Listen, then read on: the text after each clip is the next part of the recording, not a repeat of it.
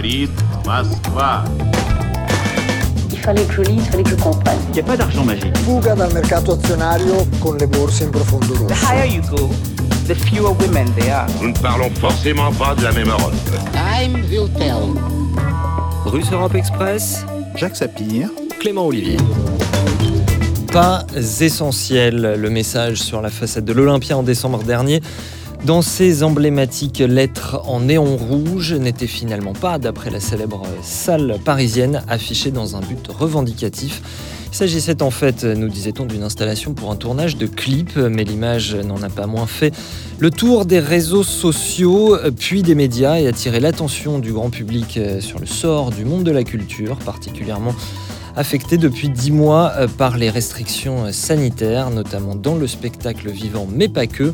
Tournages annulés, musées fermés, répétitions au ralenti. Le désarroi n'est pas qu'anecdotique dans un secteur qui représente en France presque deux fois le volume de l'industrie automobile. Alors peut-on vraiment hiérarchiser une production qui serait utile et une production qui serait dispensable. Les travailleurs de la culture pourront-ils tout bonnement se relever de cette crise Que peu pour eux le modèle français est-il d'ailleurs suffisant? Voici quelques-unes des questions de ce nouveau numéro de Russe Europe Express.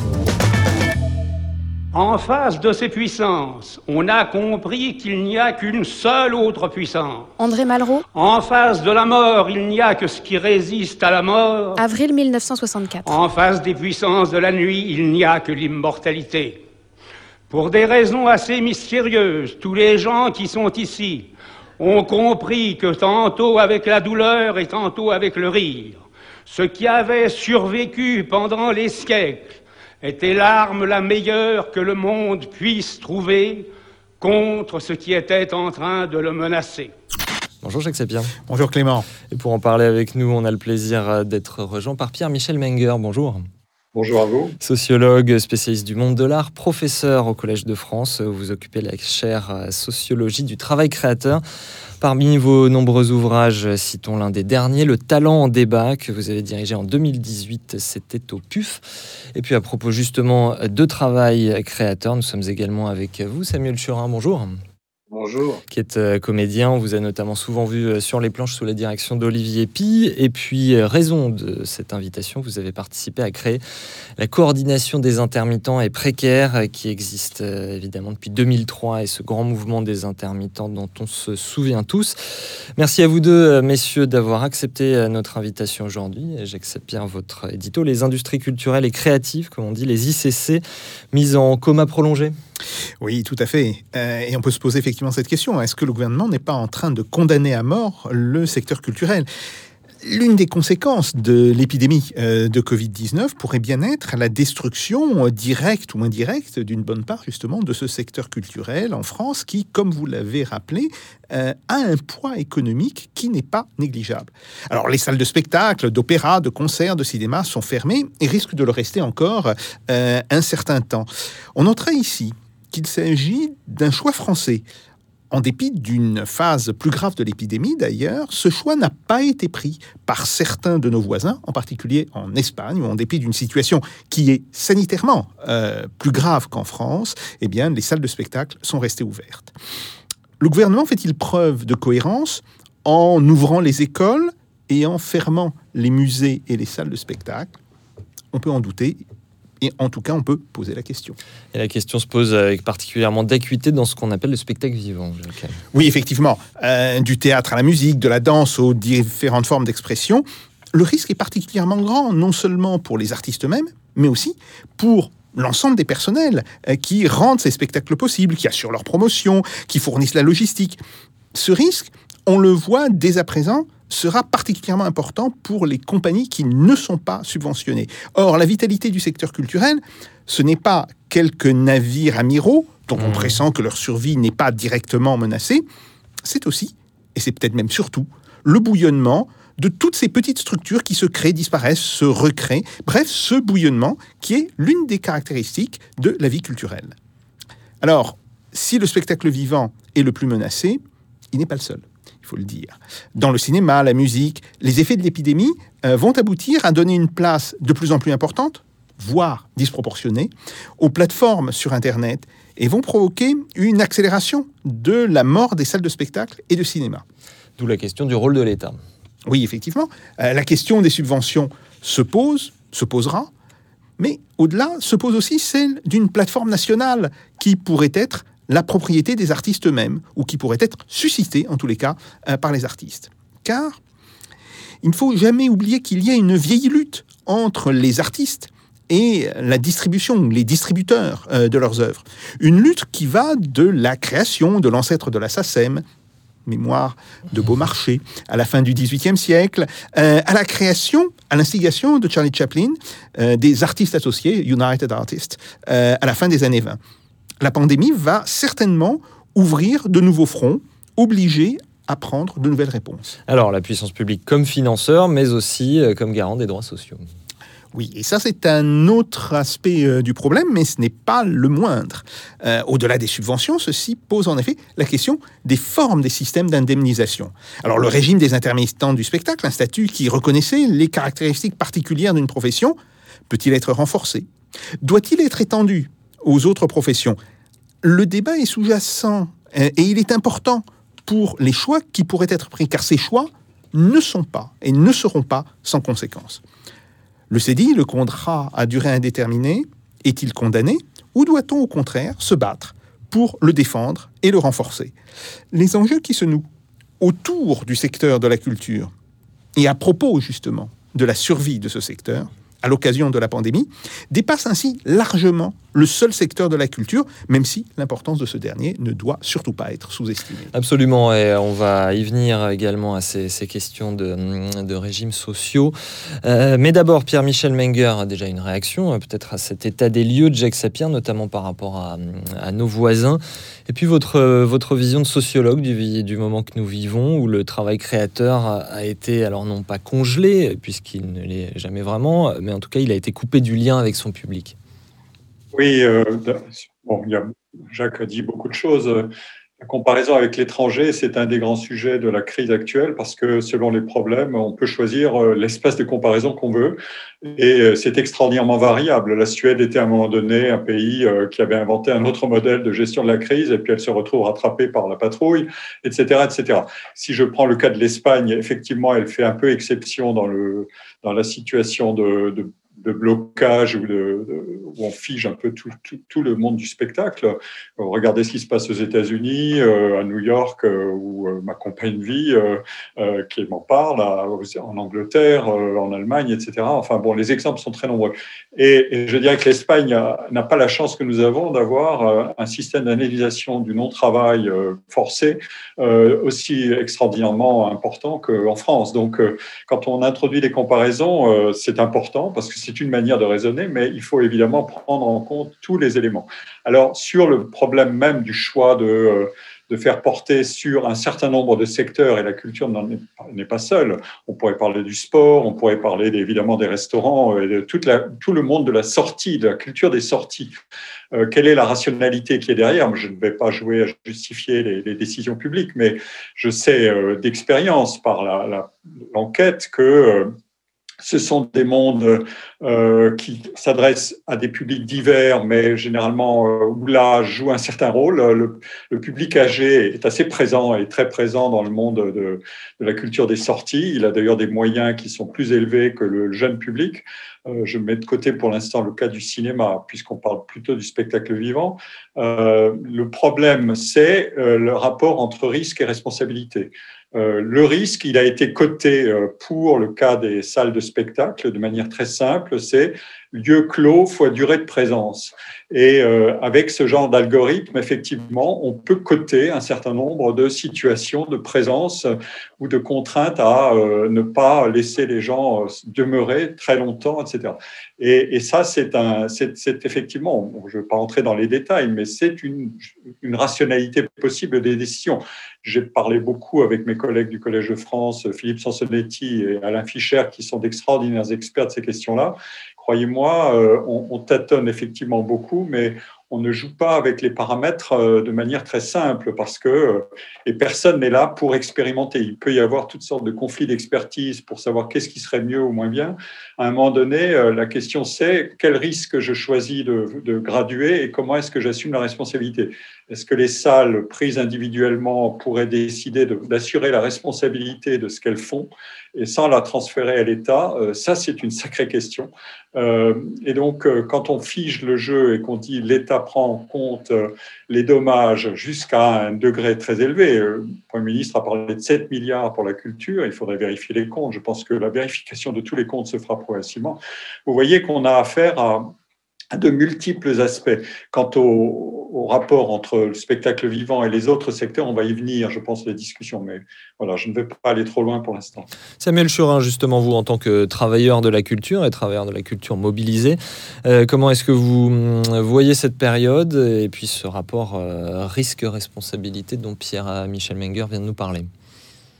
Je suis assez en désaccord avec ce que vient de dire euh, Pierre-Michel Menger. C'est-à-dire qu'il y a je pense que ce gouvernement, comme beaucoup de gouvernements, euh, masque euh, des choix politiques par un choix soi-disant sanitaire. Euh, je mets en avant, moi, l'inégalité de traitement. Et à dispositif égal, on devrait avoir un traitement égal. Il est absolument aberrant si on estime que le BHV et la Galerie Lafayette, c'est pas contaminant, alors le Louvre, je peux vous assurer que c'est pas contaminant du tout. Euh, c'est bien un choix politique. Euh, quand vous allez dans une grande surface, vous marchez, vous êtes masqué, vous prenez les objets, vous les reposez. Quand vous allez au Louvre, vous marchez, mais vous ne prenez pas les objets, vous ne les reposez pas. Donc, euh, pour les scientifiques, en tout oui, cas, il vaut mieux ne pas prendre les objets, oui. Voilà, absolument. Pour les scientifiques, en tout cas, que je côtoie, ils admettent qu'au niveau sanitaire, un musée est objectivement beaucoup moins dangereux qu'une galerie marchande. Ensuite, si on continue sur les inégalités de traitement, à partir du moment où on, accepte qu'une messe, c'est pas contaminant, euh, alors un théâtre, c'est pas contaminant.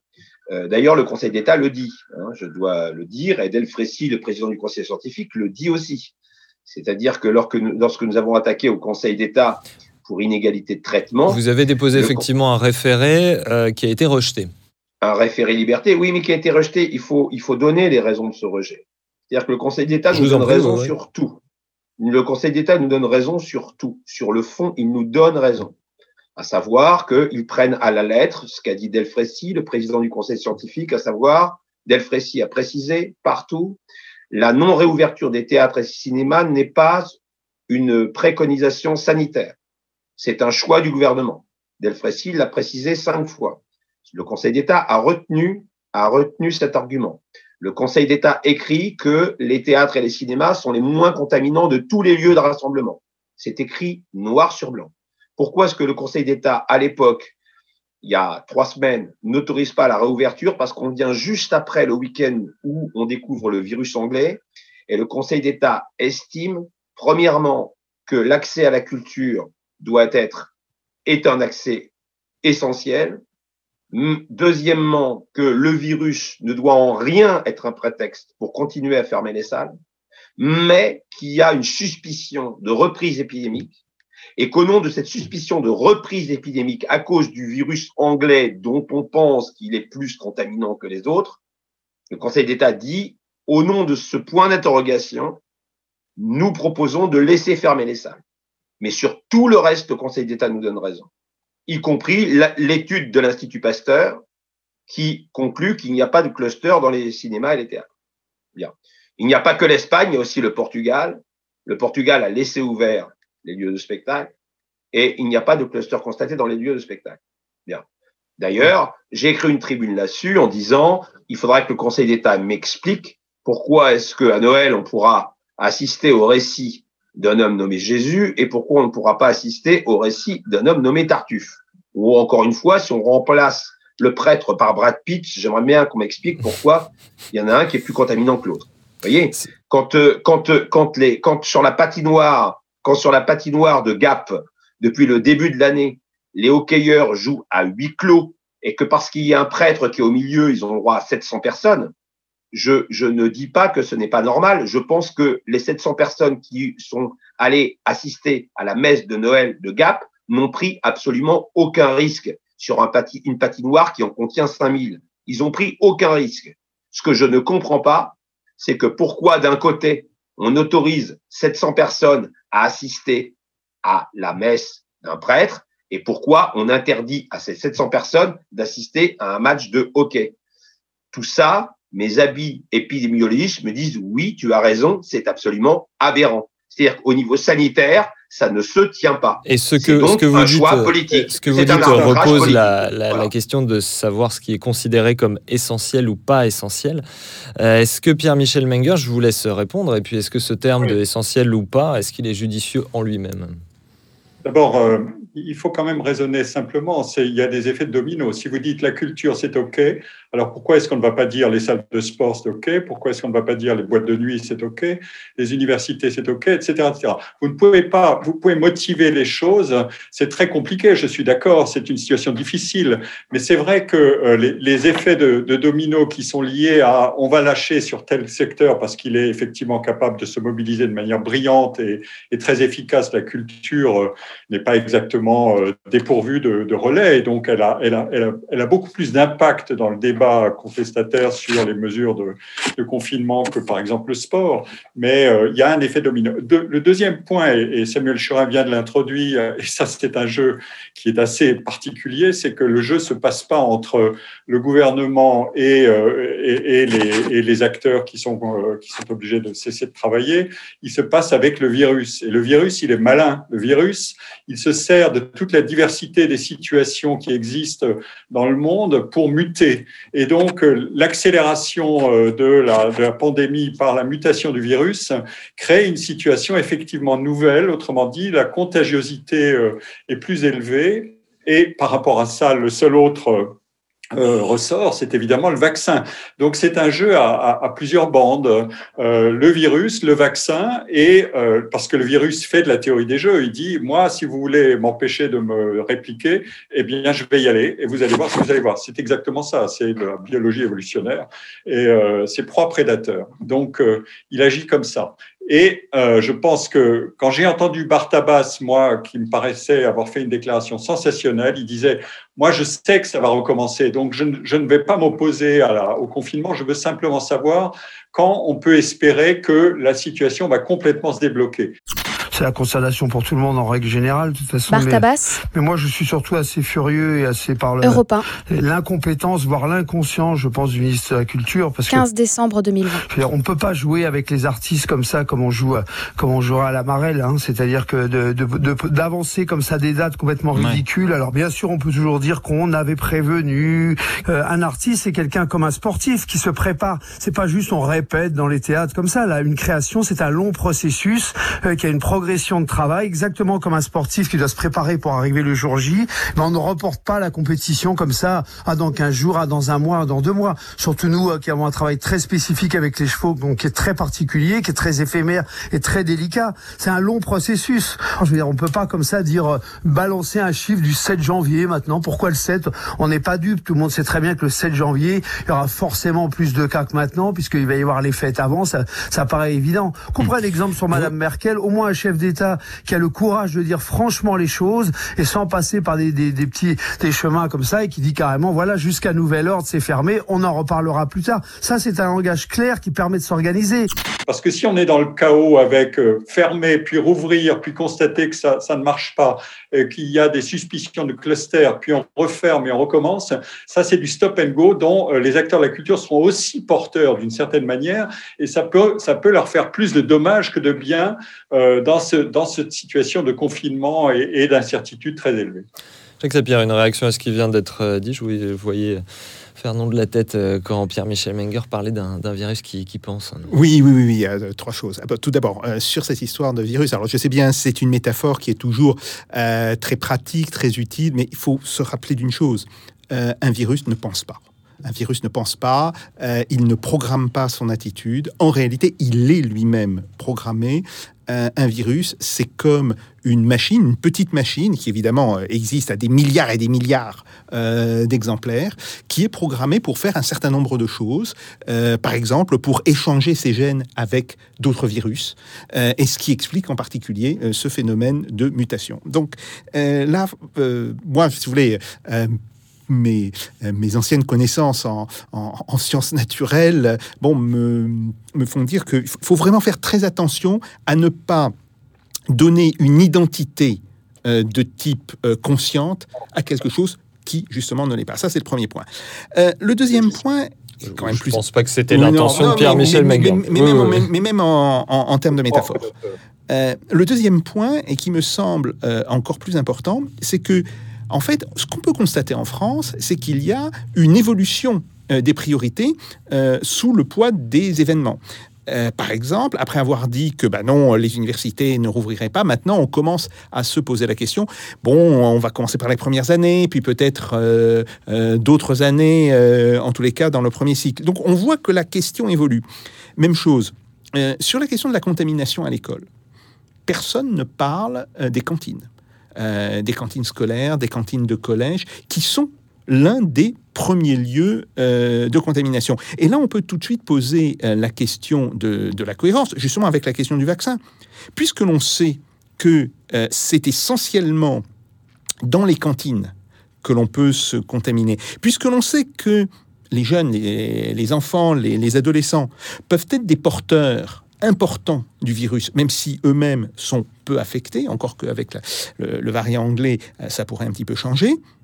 Pourquoi n'a-t-on pas ouvert euh, la vaccination au personnel de l'éducation nationale euh, à partir de 55 ans ou présentant par exemple des, des- des comorbidités? Donc il y a On tout ce- un peu du sujet, mais c'est une question d'arbitrage. voilà, c'est ça que vous dites. ce que je veux dire, c'est ça. C'était que, en réalité, il y a bien un arbitrage. Alors, est-ce que cet arbitrage est conscient Ça, je n'en suis pas tout à fait sûr. C'est-à-dire que je pense qu'il peut y avoir euh, inconsciemment l'idée qu'effectivement, il y a des choses qui sont supérieures à la culture, mais ce n'est jamais en réalité articulé ni formulé euh, euh, en tant que tel, même dans l'esprit de certains des décideurs. Mais il est clair que les, que les différents arbitrages sont en train d'évoluer. Troisième point, c'est que évidemment, puisque nous avons ce type d'arbitrage, puisqu'il va falloir faire avec ça, et puisqu'il y a finalement peu de chances euh, que ces arbitrages évoluent en tous les cas significativement euh, à relativement court terme, eh bien se pose évidemment le problème euh, du soutien de l'État, de, de- de l'aide de l'État au secteur culturel. Et est-ce que cette aide pourra simplement passer par les mécanismes de chômage partiel, par des subventions aux salles, ou est-ce qu'il ne faut pas trouver des formes peut-être plus innovantes en favorisant le regroupement d'un certain nombre d'artistes pour leur faire porter peut-être la création de plateformes euh, françaises dans le domaine de la culture C'est une vraie question. C'est le modèle de la sécurité sociale là, hein, que- auquel vous faites allusion ou, ou Non, pas nécessairement, puisqu'il s'agirait de plateforme, il ne s'agirait pas d'un système d'indemnisation. C'est une sécurité sociale, on le sait, c'est- le, le- le paritarisme euh, dans, le, euh, dans la gestion d'un système d'indemnisation. Non, ça serait de dire, ben voilà, euh, à, à des artistes, euh, pour ne pas être des grandes plateformes américaines, créez votre propre plateforme, Euh, l'État vous finance. euh, par exemple, ou euh, que ce soit par un prêt ou que ce soit par des subventions qui sont des dons en réalité, mais l'État vous finance et vous créez à ce moment-là, je sais pas moi, les artistes français associés ou, ou quelque chose comme ça, mais qui pourrait être à ce moment-là une réponse à la domination des grandes plateformes nord-américaines. On va y venir effectivement. Est-ce qu'il est possible euh, ou est-ce qu'il est aussi trop tard euh, pour lutter contre l'hégémonie des géants du numérique? Samuel Churin, euh, vous vouliez réagir et puis également, ça nous va nous permettre de parler de, de ce que le gouvernement, de ce que l'État met en place comme soutien. Le gouvernement affirme avoir mobilisé plus de 5 milliards d'euros en soutien à la culture depuis mars. Samuel Churin. Oui, on va pas passer des heures sur ce virus, mais je, voulais quand même réagir parce que la, réaction de, de Pierre-Michel Menger est quand même assez, euh, assez hallucinante. Il me parle des boîtes de nuit. Moi, je parle à dispositif égal. C'est quoi les théâtres, les cinémas? Ce sont des gens qui sont assis, qui sont séparés, qui ont un masque et qui regardent dans la même direction sans bouger. Bien, c'est le même dispositif que les salles de vente à Drouot, par exemple. Pourquoi est-ce qu'on autorise les salles de vente et qu'on interdit les théâtres? C'est ça que je dis. Je ne dis pas, je ne suis pas en train de nier la tension dans les hôpitaux. Je ne suis pas en train de nier le problème du virus. Je dis simplement qu'au niveau de la communication du gouvernement, le communication, le gouvernement se cache derrière un argument sanitaire, alors que, comme le dit Delfrécy, c'est un pur, un pur arbitrage politique. Parce que, au niveau sanitaire, il n'y a pas lieu d'interdire le Louvre si on n'interdit pas le BHV. C'est uniquement ça, je dis. Je dis qu'une boîte de nuit, ce n'est absolument pas le même dispositif. Je dis à dispositif égal. Une messe, le Conseil d'État reconnaît qu'une messe est plus contaminante parce que dans une messe, on chante. Et le fait de parler, c'est contaminant. Au théâtre, au cinéma, les spectateurs Alors ne une, chantent pas. Une, une, réponse à ça, peut-être rapidement, Pierre-Michel avant qu'on passe à la suite. par rapport à ça. Et pour finir, je suis d'accord avec monsieur, avec, avec monsieur Sapir. Pour finir, effectivement, si les restaurants c'est contaminant, alors à ce moment-là, il faut interdire toutes les cantines d'entreprise. Est-ce pourquoi, monsieur Menger, expliquez-moi pourquoi les 18 restaurants de Rungis sont ouverts? La réponse, de, la réponse s'il 18 vous plaît, de brièvement, de sont Pierre-Michel Menger. Suis pas là pour défendre une position du gouvernement. Je sais que l'expertise et la décision, la décision publique est une affaire très compliquée. Euh, Je, je- je suis un peu informé de tout ça. Il faut confronter des, des décisions euh, contradictoires avant de prendre une décision finale. Et croyez-moi, ça n'est pas une affaire simple. Mais à, pro- à propos de la, de, de la, de la sortie dans les spectacles, vous avez bien sûr raison. On peut trouver des moyens. euh, Pensons, est-ce qu'on va transformer, par exemple, une salle de théâtre en un avion? Euh, Parce que les gens vont être figés pendant trois heures et ne réagiront pas autrement que droit devant eux, etc., etc. Dans un avion, d'ailleurs, on peut rester 8 heures, 9 heures, mais avec euh, une ventilation démente, du froid, etc., etc. Non, ce qui est important aussi à dire, et encore une fois, je n'ai pas de solution dans un sens ou dans l'autre, je comprends très bien l'extraordinaire détresse des artistes qui ne peuvent pas jouer, ça c'est évident, euh, c'est une perte de chance considérable à la fois instantanément et pour plus tard sans doute. Euh, mais je, veux faire deux commentaires. Premièrement, la, la culture de sortie, ça n'est pas que aller dans un lieu et rentrer.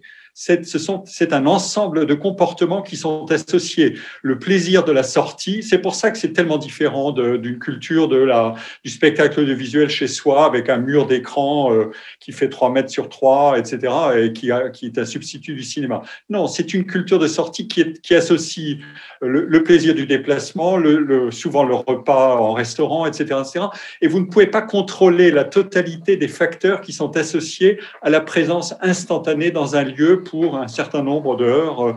Donc c'est ça un des grands problèmes. C'est vrai que c'est un, un- un très gros problème.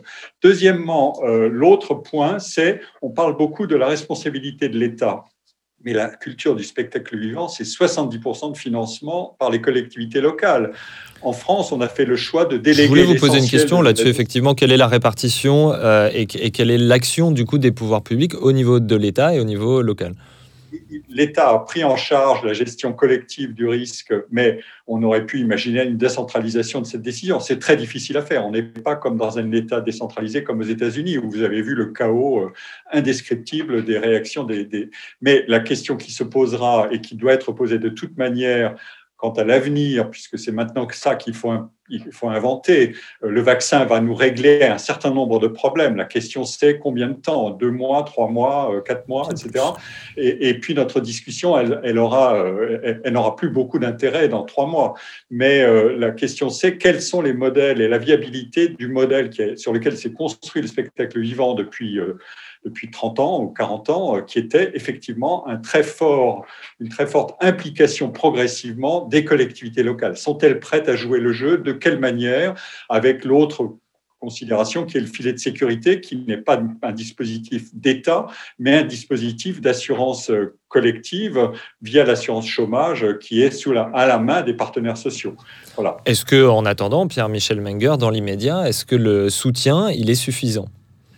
Écoutez, euh, on peut dire qu'il est extraordinairement plus important que dans énormément d'autres pays. J'ai eu beaucoup d'échanges avec des collègues étrangers qui m'ont dit admirer là euh, l'extraordinaire euh, impact des mesures de soutien en France qui a effectivement qui n'ont pas beaucoup d'équivalent. Allez donc euh, aux États-Unis et vous verrez ce qui se passe. Les, les, les, les membres des orchestres ou les gens de Broadway, etc. à New York, ils sont purement et simplement mis à la rue et c'est terminé. Il n'y a plus rien. Donc euh, ils vont se ils, ils quittent euh, leur appartement, ils, ils déménagent, etc. etc. C'est un, c'est une situation de crise beaucoup plus violente. En France, on a des amortisseurs qui sont quand même assez puissants. Euh, y a, a d'autres aspects pour lesquels on n'a pas d'amortissement. Je pense par exemple aux pertes de chance des jeunes générations. Quelqu'un qui est en formation, euh, qui doit déjà travailler pour se pré-professionnaliser et qui est victime du confinement complet, voilà, ça, c'est des vraies pertes de chance euh, actuellement dans le, dans le milieu. Et c'est à ça qu'il faut penser parce que euh, une fois que le vaccin sera là, il y aura d'autres mécanismes à enclencher pour dire comment est-ce que nous traitons la situation des cohortes qui entrent les unes après les autres dans ce monde-là et comment est-ce qu'on va assurer la viabilité de ça.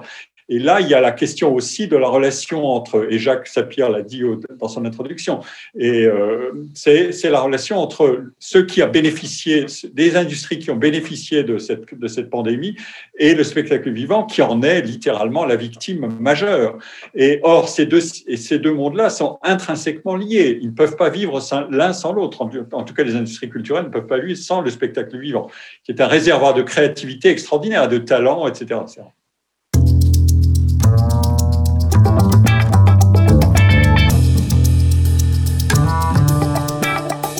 Russe Europe Express, Jacques Sapir, Clément Olivier.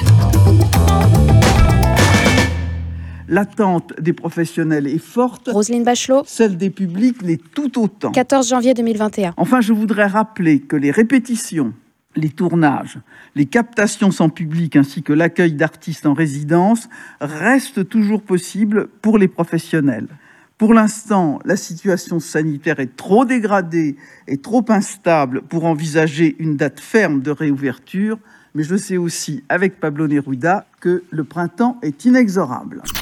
Samuel Churin, euh, je mets toutes mes tripes sur la table pour défendre la culture. La phrase, euh, elle est de Roselyne Bachelot. Est-ce que vous trouvez que la réponse actuelle euh, est au rendez-vous de la part des pouvoirs publics? Euh, je vais vous répondre, réaction aussi à ce que vient de dire Pierre-Michel Menger. Le, et on peut le regretter ou l'accepter. Hélas, l'assurance chômage ne dépend plus que des partenaires sociaux, mais aussi de l'État, depuis que Emmanuel Macron a décidé de, de mettre euh, de la CSG et non plus de, de mettre les recettes de l'assurance chômage qui étaient uniquement assis sur les cotisations. Maintenant, il y a de la CSG. ici même, absolument. Et j'en veux, j'en veux, j'en veux pour preuve que la dernière réforme d'assurance chômage de 2019 pour le régime général a été euh, rédigée entièrement que par le cabinet de Muriel Pénicaud et que les partenaires sociaux n'ont absolument rien eu à dire sur cette chose-là. Et d'ailleurs, les, les cinq syndicats de salariés sont absolument opposés à la réforme 2019 que nous avons d'ailleurs, pour une partie, fait retoquer au Conseil d'État. Par rapport aux, aides dont Pierre-Michel Wenger parle, par rapport aux États-Unis, il a tout à fait raison, mais elles ne sont pas euh, spécifiques au milieu de la culture. La France a mis effectivement énormément d'argent à travers le chômage partiel pour euh, pallier euh, les conséquences de ce virus. il se trouve que le chômage partiel, finalement, a bénéficié essentiellement, puisque pour bénéficier du chômage partiel, il faut avoir un contrat signé à l'avance. Donc on peut dire que le chômage partiel, de manière générale, a, bénéficié quasiment exclusivement à ceux qui étaient dans l'emploi stable. Et euh, les gens, les salariés euh, discontinus n'ont pas bénéficié de ce chômage partiel. C'est et, et, et ce que nous pouvons regretter, en tout cas ce que moi je regrette, c'est que cette année blanche dont on parle. Alors oui, il faut rappeler ce que c'est que cette année blanche, c'est-à-dire, parce que c'est un petit peu technique, c'est le fait que les fameuses 507 heures seront calculées euh, à, faire seront calculées sur deux ans au lieu d'une seule année. Non, non, non, non, non, c'est beaucoup plus simple que ça, c'est que les droits en cours sont prolongés. Hmm. C'est très simple. Hein. Les droits en cours sont prolongés jusqu'au 31 août 2021. On va dire ça comme ça on est indemnisé, on a des droits prolongés jusqu'au 31, il n'y a pas de nouveau recalcul, on est indemnisé jusqu'au 31 août 2021. Bien. Euh, c'est un argument que nous avons fait valoir auprès d'Emmanuel Macron, l'argument que nous ne pouvions pas bénéficier de chômage partiel a pesé dans la balance. Mais à ce niveau-là, ce qui est euh, regrettable et ce qui est même l'horreur, c'est que euh, Emmanuel Macron avait dit que quoi qu'il en coûte, personne ne sera oublié. Le problème, c'est que là, il y a plus de 2 millions de personnes qui sont oubliées. Ce sont tous les salariés discontinus qui ne sont pas intermittents du spectacle, qui travaillent comme nous par nature de manière discontinue les extras de l'hôtellerie, de la restauration, de l'événementiel, du tourisme, des gens qu'on peut côtoyer sur nos plateaux de cinéma et de théâtre Hein. Alors que les intermittents du spectacle, un chiffre en plus, les, intermittents du spectacle, c'est 120 000 personnes en France indemnisées. Là, vous nous parlez de 2 à 3 millions de personnes. il, y a deux, il, y a deux, il y a 260, il y a 270 000 cotisants, il y a en gros entre 120 C'est simplement pour donner une proportion, et ce dont vous venez de parler, c'est cette mobilisation des intermittents du travail, comme elle s'est euh, nommée elle-même. Euh, parce que beaucoup de gens euh, se définissent comme eux-mêmes comme intermittents, mais sans bénéficier de ce régime des intermittents du spectacle. Samuel Churin. Oui, ils ont d'ailleurs perdu euh, une chose qui leur était essentielle, à savoir l'annexe 4, qui était l'annexe des, intérimaires. Ils l'ont perdu en, en, 2010, en 2017 euh, définitivement, et donc euh, ils dépendent du régime général, un, un régime qui n'est absolument pas adapté à leur pratique d'emploi, parce que le régime général est bien adapté pour les gens qui sont au chômage mais qui sortent de l'emploi stable, mais qui ce régime n'est pas adapté. Le régime général a des gens qui alternent travail, travail et assurance chômage. Bien. Avec le Covid, plus de Midem, ni de Festival de Cannes, plus aucun congrès ni séminaire, tous annulés jusqu'en 2021. France 3, PACA. Une saison entière volatilisée dans un secteur qui emploie plusieurs milliers de personnes dans notre région. 11 mai 2020. Hôtesses, guides, interprètes, chauffeurs, maîtres d'hôtel, leur statut spécifique proche de celui des intermittents du spectacle a disparu en 2014. Depuis, ils dépendent du régime général, inadapté à leur situation. On n'a pas droit au chômage partiel, malheureusement, parce que nous avons des contrats qui sont très très courts. Quand je dis contrat court, je ne parle pas de contrat de un mois ou deux mois. Hein. Je parle d'un contrat qui peut aller de deux jours, un jour, voire même, des fois, ça paraît surprenant, on enchaîne trois contrats dans une même journée. Et il faut bien comprendre que ces gens-là ont été complètement oubliés complètement oubliés. Et au bout de six mois de bataille, Elisabeth Borne, la réponse qu'elle leur a donnée, c'est vous aurez 900 euros de prime pendant quatre mois pour des gens qui ont justifié l'année dernière de plus de 138 jours de travail un critère d'accès absolument hallucinant. Donc, en, en, gros, euh, euh, on, on, est dans, dans, dans, un pays où encore, moi je me bats depuis 20 ans pour faire reconnaître ces choses-là. On est un pays où effectivement, hors du CDI, point de salut. Hein. Euh, je ne sais pas si Pierre-Michel Menger a lu l'étude absolument remarquable de Claire Vives et de Mathieu Grégoire sur les 40 ans d'évolution de l'assurance chômage où l'étude montre qu'il y a un effondrement, un effondrement historique de, sur 40 ans de l'indemnisation des salariés discontinus. À savoir que c'est une, une, ligne droite pour les salariés qui sortent de l'emploi stable, hein, au niveau de l'indemnisation d'assurance chômage. En revanche, la façon dont sont, sont traités les salariés discontinus, c'est une chute. C'est-à-dire que là, on a deux phénomènes qui se passent en même temps. On a une baisse historique de la couverture, c'est-à-dire moins d'un chômeur sur deux est indemnisé, Hein, une baisse historique de la couverture, et une chute euh, depuis 40 ans de l'indemnisation des emplois discontinus. C'est eux qui sont les plus attaqués par les différentes réformes d'assurance chômage. Et pour rappel, ce sont eux qui ont le plus explosé. C'est-à-dire que la télévision ne donne que les catégories A, les gens qui sont totalement au chômage. Cette catégorie est relativement stable, contrairement à ce qu'on pourrait le croire.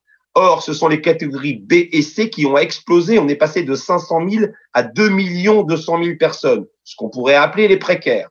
Eh bien, c'est eux qui sont les plus attaqués, réforme après réforme. Pour en finir avec cette étude qui est absolument remarquable, eh bien, l'étude met en avant, en fait, une différence profonde de logique.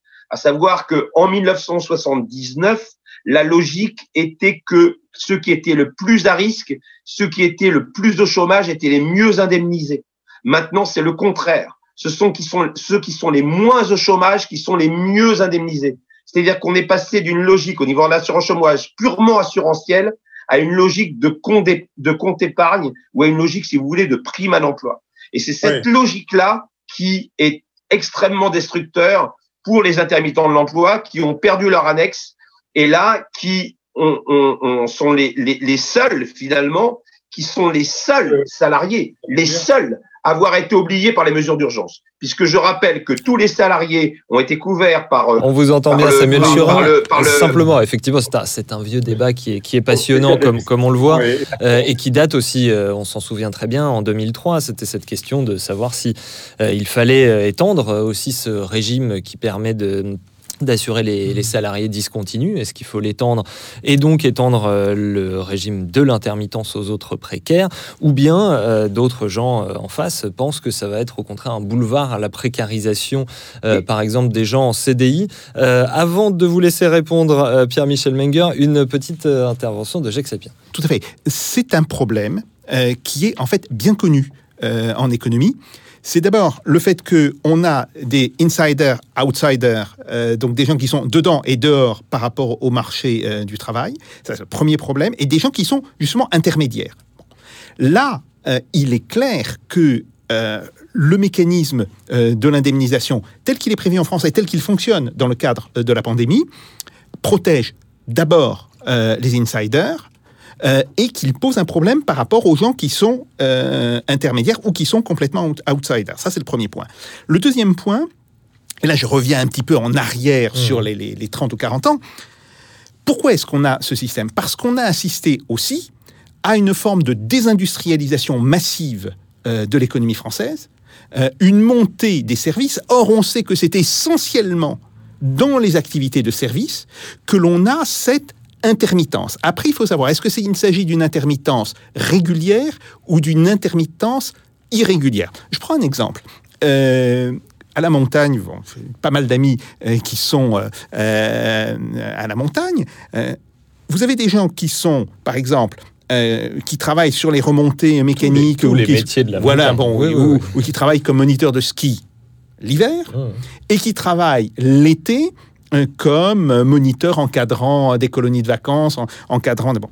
Et donc qui euh, s'y retrouvent Et qui ont quelques difficultés également en ce moment. Voilà, et dont qui- on qui- parle peut-être voilà. même plus que la culture, Tout à fait. alors que, un- alors que ça fait moins de chiffre d'affaires. Absolument. Mais le problème, c'est que ces gens, il s'agit, je dirais, euh, d'une alternance régulière. Régulière. Ce n'est pas du tout la même chose de quelqu'un qui a un contrat à un moment donné. Et puis qui, euh, trois mois après, son contrat s'arrête il ne sait pas, il ne sait pas en réalité s'il va retrouver euh, un même contrat. Donc là, je crois qu'il faut vraiment distinguer les deux. Pour dire le fond de ma position, je pense qu'il faut ramener vers le CDI, autrement dit ramener vers une situation équivalente à celle des insiders, le plus grand nombre possible des gens qui sont en situation d'outsider et non pas euh, généraliser un statut d'outsider qui s'étendrait aux insiders. Je crois que là, il y a un vrai choix, un choix stratégique, un choix politique à faire. Et donc, je pense qu'il faut plutôt ramener les gens vers le Qui CDI. serait un avatar, selon vous, hein, bien sûr, de l'ubérisation. Tout à fait. Pierre-Michel Menger. Le, le diagnostic sur la dualisation du marché du travail est un diagnostic complexe. Euh, Il y avait une assez grande stabilité, 85%, comme dirait Jacques, d'insiders et et 15% de, euh, de non-insiders, c'est-à-dire des CDD, mais aussi autre chose, et, un- et aussi des indépendants. Donc, euh, ça, ça, ça n'est pas exactement le score le plus lamentable de, de, de tous les pays du monde. Mais euh, bon, euh, moi, j'avais proposé en 2003, et ça a été lourdement euh, contesté par la coordination des intermittents et des précaires d'Île-de-France, j'avais proposé un mécanisme de modulation des cotisations d'assurance chômage en fonction du taux de recours des employeurs au système d'assurance chômage pour précariser ou non, mais en tout cas en internalisant les coûts de la précarisation de leurs employés. Or, euh, les partenaires sociaux et les coordinations aussi ont refusé tout ça. euh, parce que, euh, en tout cas, ça n'a jamais émergé, parce qu'on préférait le système où on s'arrangeait entre employeurs et salariés pour euh, faire fonctionner le système et euh, comme il fonctionnait. Or, c'est exactement un des mécanismes qui peut tout à fait permettre de gérer les situations dont parlait Samuel Churin ou Jacques Sapir. C'est si vous voulez avoir de l'emploi qui est euh, plus flexible, la flexibilité étant de deux ordres, ça a été dit, c'est-à-dire fonctionnel, c'est-à-dire par nature temporaire, en fonction d'un projet ou en fonction d'une- période donnée, etc. Et puis après, euh, euh, on enchaîne avec un autre projet, ou si c'est une flexibilité numérique, c'est-à-dire moi j'arbitre en fonction du prix euh, du travail et je prends un tel pour des emplois très, assez peu qualifiés, etc. Puis après je les lâche et, j'en en prends d'autres. Ça c'est la mauvaise flexibilité. La bonne, c'était l'intermittence de fonctionnel. Bon, eh bien, on peut très bien bâtir un système d'assurance euh, emploi chômage qui permette d'internaliser ces coûts-là et de les faire porter aussi d'associer et d'impliquer directement les employeurs dans le, dans le système en disant, eh bien, si vous voulez de la, de la flexibilité euh, de cette espèce-là, eh bien, il faut cotiser davantage. Et voilà. Et il faut payer le prix, il faut révéler vos préférences et il faut faire porter dans le prix du travail euh, une partie de ces. Alors ça a été refusé parce que euh, voilà, euh, on pensait que le système pouvait perdurer comme il perdurait. Mais je ne veux pas développer davantage. Il se trouve que la pandémie nous fait bousculer les choses et qu'on ne peut pas raisonner éternellement dans les mêmes termes. Justement, effectivement, ce débat ancien, on pourrait le, le poursuivre ici et prendre le temps de trois émissions hein, pour le faire. Mm-hmm. On a bien entendu vos, vos, positions aux uns et aux autres, mais justement sur la, la, la spécificité de ce moment et puis la spécificité des portes qu'il va ouvrir euh, dans l'après. Euh, il y a une, euh, je voudrais qu'on fasse peut-être un dernier tour de table virtuel euh, sur les effets éventuels d'irréversibilité qu'il y aurait dans la crise qu'on traverse. vous vous souvenez qu'en septembre, il y a une étude britannique qui avait été menée auprès de 2000 membres d'un syndicat de musiciens et qui avait fait émerger un chiffre éloquent, enfin éloquent ou, affolant, c'est au choix, qui disait qu'un tiers de ces musiciens songeaient à abandonner définitivement le métier. Pierre-Michel Menger, est-ce que vous redoutez qu'il y ait comme ça des destructions euh, d'emplois, des destructions de savoir-faire qui ne soient pas récupérables par la suite? Euh, Et puis, euh, deuxième question, euh, comment on lutte contre l'hégémonie des plateformes qui s'est installée? Est-ce qu'on peut encore faire quelque chose comme le suggérait Jacques Sapir? Pierre-Michel Menger oui, il y a effectivement un problème sérieux. Il ne se pose pas dans les mêmes termes sur tout l'espace de, des productions culturelles. Je pense que le théâtre n'a pas un substitut naturel dans l'image animée chez soi. C'est un autre, on recherche autre chose, on recherche une autre expérience. Avant le, avant le début de l'émission, Samuel Churin et moi échangions sur l'un des secteurs qui, lui, est exposé à la substitution et pas à la complémentarité, c'est peut-être celui du cinéma. Les règles ont été bâties pour maintenir une consommation de cinéma dans les salles. Or, on a vu peu à peu... Ce qu'on appelle la chronologie des médias. L'espace privé s'emparer des technologies, des grands écrans, etc. Et, et, et là, il y a une réflexion importante à faire, je crois. Je voyais encore des, travaux récents sur euh, la culture de sortie, la culture de l'entertainment, qui est une expérience, c'est une culture qui est, qui est quand même plus coûteuse que le loisir chez soi. Elle, son prix euh, n'a pas connu euh, l'évolution du prix des technologies de divertissement que sont la télévision, les jeux vidéo, les machins, qui ont chuté littéralement. Euh, et donc, euh, et il se trouve que c'était devenu un loisir populaire. Le loisir de sortie n'est pas un loisir aussi populaire que le loisir loisir de euh, consommation euh, chez soi, etc. Ça, c'est un. Pour un résumer, ça veut dire ce que vous dites, euh, pardonnez-moi, que la, ça vous fait craindre que ce soit la fréquentation des salles de cinéma qui ne reprennent pas, mais par contre que les théâtres reprendront quand ils rouvriront. C'est ça. Hein? Je pense que on a inventé des hybrides et, et ça, mmh. ça, continuera. Les, les, artistes sont très, très. Le, le, le grand vaccin des artistes, c'est quand même l'inventivité aussi, pour sortir de là, euh, pas simplement par le bas, mais par le haut, euh, pour progresser. Donc le vaccin fera son travail, mais les, les, artistes ont inventé pendant cette période extraordinairement difficile aussi des, euh, des mixtes entre euh, être absent de la scène, mais présent sur l'écran et préparer euh, et la suite. Et ça, je pense que ça, peut se transformer aussi. Et il y a quantité d'expériences de, qui vont alimenter le, le, jeu. Et évidemment, une des pistes qu'a évoqué Jacques, c'est comment est-ce que les artistes vont s'organiser pour transformer l'équilibre entre des plateformes qui cannibalisaient tout pendant le confinement et le spectacle vivant qui est gelé évidemment qu'il faut inventer quelque chose de, différent et que doivent émerger de nouveaux acteurs et de nouvelles modalités de régulation des relations. Il ne serait pas normal que le profit soit fait par les plateformes sur le travail des artistes qui, pour l'essentiel, travaillent beaucoup et entretiennent leur force de travail dans le spectacle vivant. C'est absolument anormal. Et là, je trouve que l'assurance chômage et les mécanismes de protection peuvent se, en quelque sorte, se, caler sur des écarts de situation très, très élevés entre l'audiovisuel qui a, qui a tiré son épingle du jeu d'un côté et le spectacle vivant qui était mort euh, purement et simplement. Samuel Churin, sur les perspectives, euh, couvre la période. Oui, je suis assez d'accord avec euh, Pierre-Michel Menger sur le, le, le Je suis très heureux qu'on vous réconcilie en fin d'émission. Non, oh, je n'ai rien. C'est une plaisanterie bien déjà. non, non, non, non, non, non, mais je suis assez d'accord avec lui. Le risque est évidemment au niveau du pli euh, des pratiques euh, et plus vers le spectateur de, de, cinéma qui peut, entre guillemets, retrouver un équivalent chez lui, même si pour moi, rien ne remplace une salle de cinéma. Mais effectivement, le, le, le risque n'est pas le même pour, euh, entre guillemets, ce pli-là de changement d'habitude pour un spectateur de théâtre, parce que rien ne remplace pour lui, pour un spectateur de théâtre, le vivant, quelqu'un de en direct qui lui parle en direct. Donc ça, ça ne, ça ne se reproduit pas sur un écran. Euh, donc euh, je pense qu'effectivement, euh, de ce côté-là, c'est clair que le, risque de changement d'habitude euh, est plus euh, évident pour le, cinéma. J'en veux pour preuve, comme on disait tout à l'heure en off de l'émission, l'achat des, vidéos, des vidéoprojecteurs euh, qui est en recrudescence. Il suffit de brancher effectivement un, ordinateur sur un vidéoprojecteur pour euh, se faire un grand écran, enfin un écran assez grand sur un mur blanc de son appartement. Voilà, le, le, le, risque, est, le risque est plus là.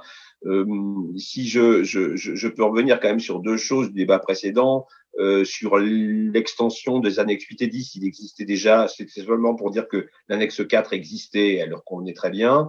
Et ensuite, sur la proposition de Pierre-Michel Menger du bonus-malus, bah, on était contre parce que, parce que ça marche pas, parce que c'est inopérant, parce que euh, évidemment que si on prend notre secteur, euh, le secteur euh, du spectacle, qui est, on pourrait dire, un laboratoire. Vous avez des petites compagnies qui, par nature, ne peuvent pas avoir de permanent, parce que quand vous faites un projet pendant trois mois, bah, vous avez besoin d'acteurs pendant trois mois. Quand vous faites un film pendant deux mois, vous avez besoin d'un film pendant deux mois. Quand euh, voilà, et c'est aussi valable dans d'autres secteurs. Quand, quand il y a un seul festival de Cannes à l'année, on comprend bien que le Martinez ait besoin d'embaucher 600 personnes en plus pendant la semaine du festival de Cannes et pas avant, pas après. Donc ça, c'est par nature des emplois discontinus. Quand l'Élysée reçoit euh, Monsieur Poutine à déjeuner, il a besoin de 80 mètres d'hôtel supplémentaires. C'est ce soir-là et pas le lendemain. Donc on comprend bien que c'est par nature discontinu. En revanche, en revanche, cette, histoire de, Alors, de bonus-malus. On n'aura pas le temps de, de bonus-malus, là où ça ne marche pas, c'est que celui qui, entre guillemets, abuse du système paiera le malus. Hmm. Euh, le gros qui abuse du système paiera le malus sans aucun problème et continuera d'en abuser.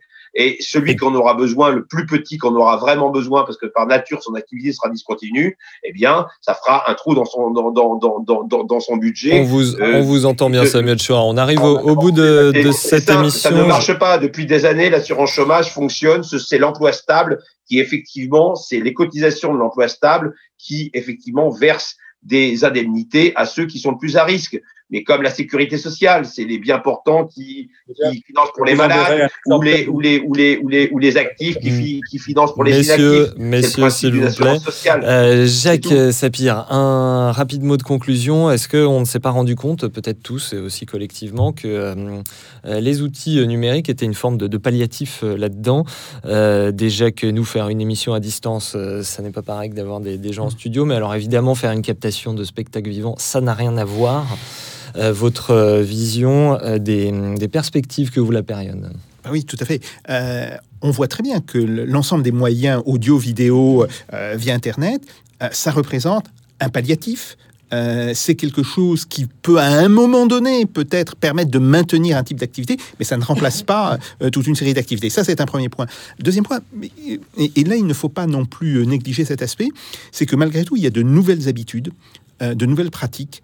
Et le point important, d'où ma question de l'irréversibilité, si, si, vous voulez, c'est que euh, justement, euh, des, l'une des conséquences des nouveaux instruments de type numérique, c'est qu'ils tendent à amoindrir, non pas à faire disparaître, mais à fortement amoindrir la frontière entre espace privé, espace public. Et d'une certaine manière, il y a à la fois une privatisation de l'espace public, et l'invasion dans l'espace privé d'une partie euh, de choses euh, qui étaient avant dans l'espace public. C'est un point qui est extrêmement important, qui évidemment dans le spectacle euh, va, va jouer. Et on voit très bien qu'il y a aujourd'hui de nombreux jeunes comédiens, chanteurs, acteurs, etc., qui commencent par lancer des vidéos, par, par faire des choses sur l'une ou l'autre des plateformes, YouTube ou bon, et qui, à partir de là, bah, soit ils ont du succès, soit ils n'ont pas de succès, mais ils tentent leur chance par là. Ça, c'est le point. Euh, le dernier point, et je voudrais peut-être conclure là-dessus, euh, c'est que il ne faut pas avoir trop d'espoir euh, dans la vaccination.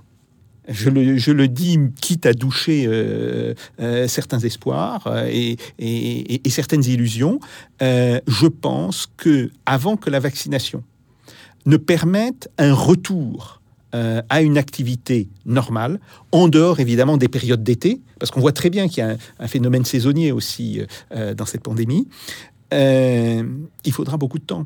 Euh, L'objectif de 30 000... Oui, vous n'êtes pas en train de dire que le vaccin est inefficace. Non, je, je que dis ça prendra du temps. Je dis hein, simplement, ça va prendre plus de temps euh, que ce que l'on pense. L'objectif de 30 millions qui est affiché désormais par le gouvernement me semble difficilement atteignable, non seulement parce qu'il y a des problèmes d'organisation en France, je passe là-dessus, mais tout simplement parce que il y aura un problème de mise à disposition euh, des vaccins et que l'on risque d'avoir une mise à disposition massive plutôt au deuxième semestre euh, qu'au premier. Ça, c'est un autre point. Et puis, par ailleurs, il faut rappeler que pour qu'une population soit globalement protégée, il faut qu'on atteigne plutôt les deux tiers euh, que la moitié de la population. Autrement dit, cela m- monterait à 42-43 millions. Et donc on voit bien, euh, je crois que, euh, contrairement à ce qu'a dit Pierre-Michel Menger, le retour à une situation normale, si tout se passe bien,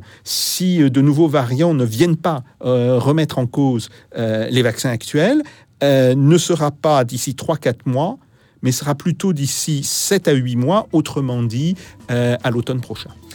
Eh ben, merci euh, beaucoup Pierre-Michel Menger, merci Samuel Churin d'avoir été des nôtres aujourd'hui avec ce débat animé qui, on l'a vu, ouvre de nombreuses portes. Merci bien sûr aussi à vous, cher Jacques Sapir, et à vous autres qui nous suivez chaque semaine sur ces fameuses plateformes dont on parlait, mais aussi euh, bien d'autres, bien d'autres qui n'appartiennent pas à des géants du numérique. Ça, c'est notamment euh, du côté du podcast, grâce évidemment à la complicité de nos camarades de la technique, non intermittent, Pipo Pichigen, D'Amato, Doc Fowler, qui vous donnent tous rendez-vous au prochain euh, numéro de Russe Europe Express avec Jacques Sapir. D'ici là, faites pas vos Jacques. Salutations.